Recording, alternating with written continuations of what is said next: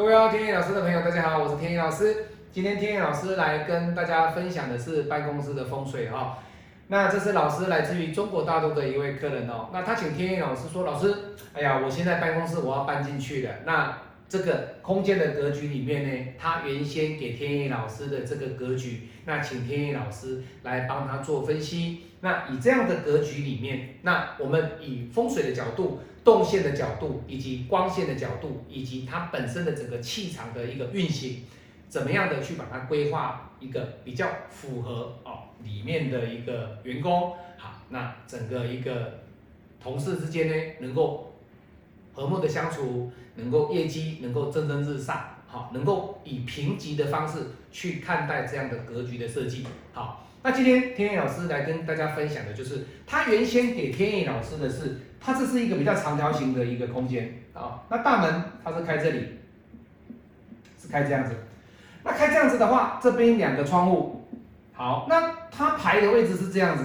因为那有八个员工，好，八个员工是这样子，好，各位你看哦，它如果排这样子的话，这所代表的是它的走道是走这个位置，对不对？那还好，它这里它没有玻璃。如果这里有玻璃或者是有窗户，那各位这种风水的格局就直接怎么，啪，直接就出去了，气守不住。好，好，那现在这里没有窗户，那它的这个格局如果是以这样子来看的话，各位你会发现有个问题是什么？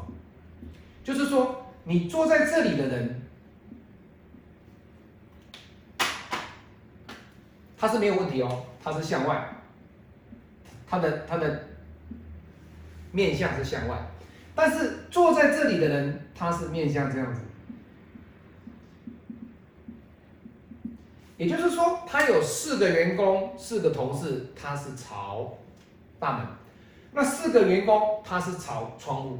好，那如果这样讲的话，你说老师，那这样的格局是不是有什么样的不好？各位，以风水的角度来讲，以一个太极点的角度来讲。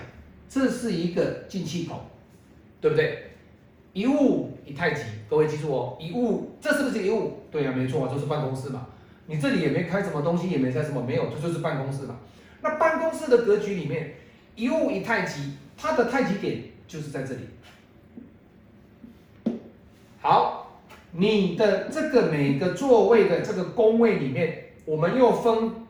为不同的一个太极点，可是它不是睡觉的地方，它只是一个办公的地方。在办公的地方，我们很简单的就是区分为一二三四四块。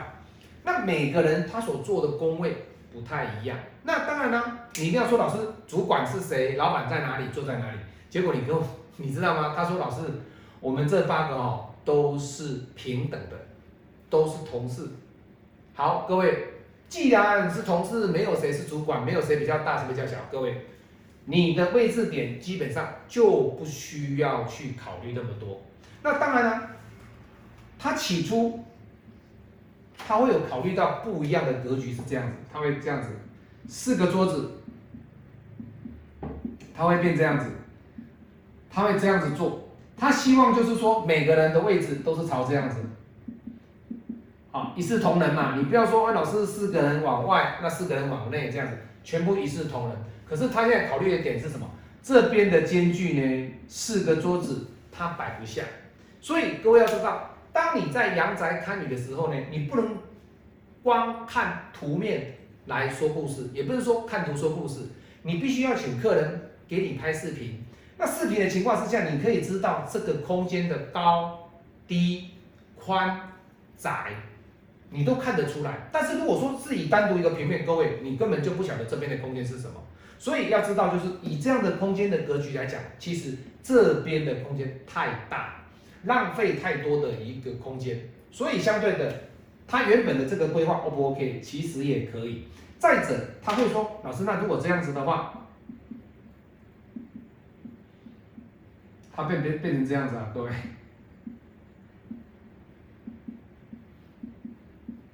它变成这样子摆，各位，这样子会很奇怪的问题就是说，这样子，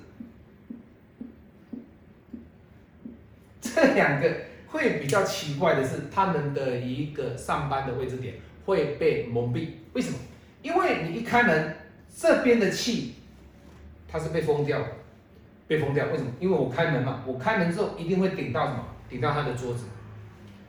这个是要经验呐，你没有经验的话，你讲不出这个东西。为什么？因为天野老师常常在看房子的一个规划，还有房子动线的格局，还有你的一个书桌的摆放，还有你的办公桌怎么去摆放，这个间距怎么去看，这个都要有经验。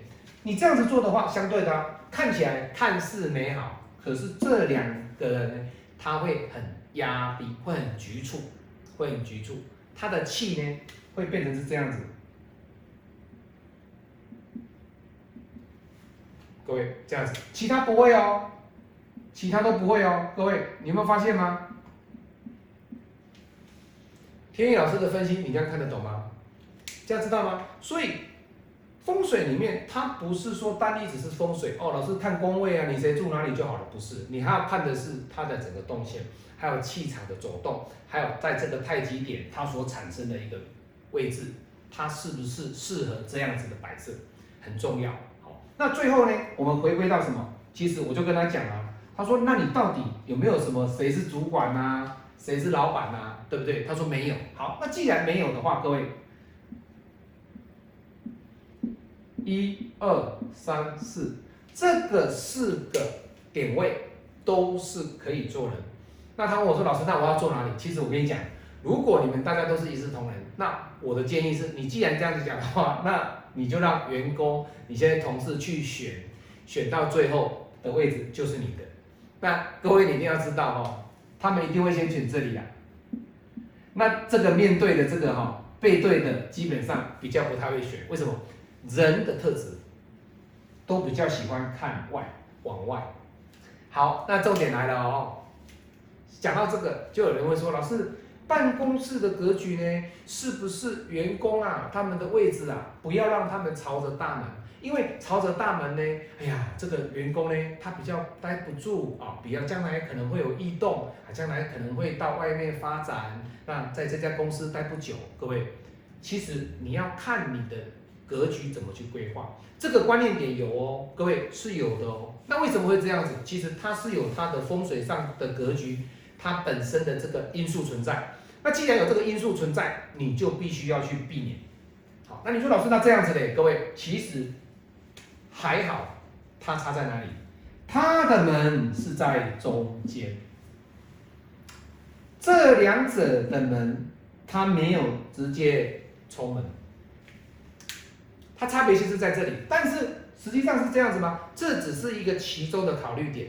各位，那还有人跟我说，老师，哎呀，这个如果说遇到这个柜子有壁刀怎么办？各位，室内空间没有壁刀啦，壁刀是在于行家风水里面，室内空间是你家，你拿来壁刀是什么？那是娱乐风水、行销式的风水，跟你在那边鬼扯淡的东西，不要去相信那个。如果什么地方都有壁刀，我跟各位讲，香港的房子都不能住了。为什么？香港的房子很小啊，它随便放一个衣柜。下去的话，你的床你怎么摆，一定都是壁刀。哦，各位听懂我的意思吗？你怎么摆都是壁刀。那所以这是因为它的环境的因素，它不能够去用壁刀的方式去形容它。但是如果你用美国呢？美国永远不会有壁刀，为什么？因为美国的空间大，他们的卧室也很大，他们的床很大，但是他们的柜子也很大，相对的，他们的一个主卧室空间就很宽广，他们就没有壁刀的问题。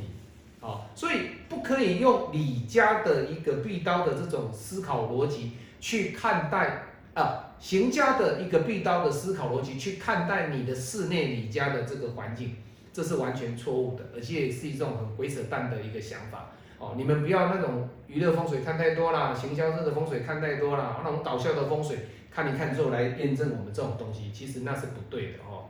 好，那我是您最信任的风水教育师天老师。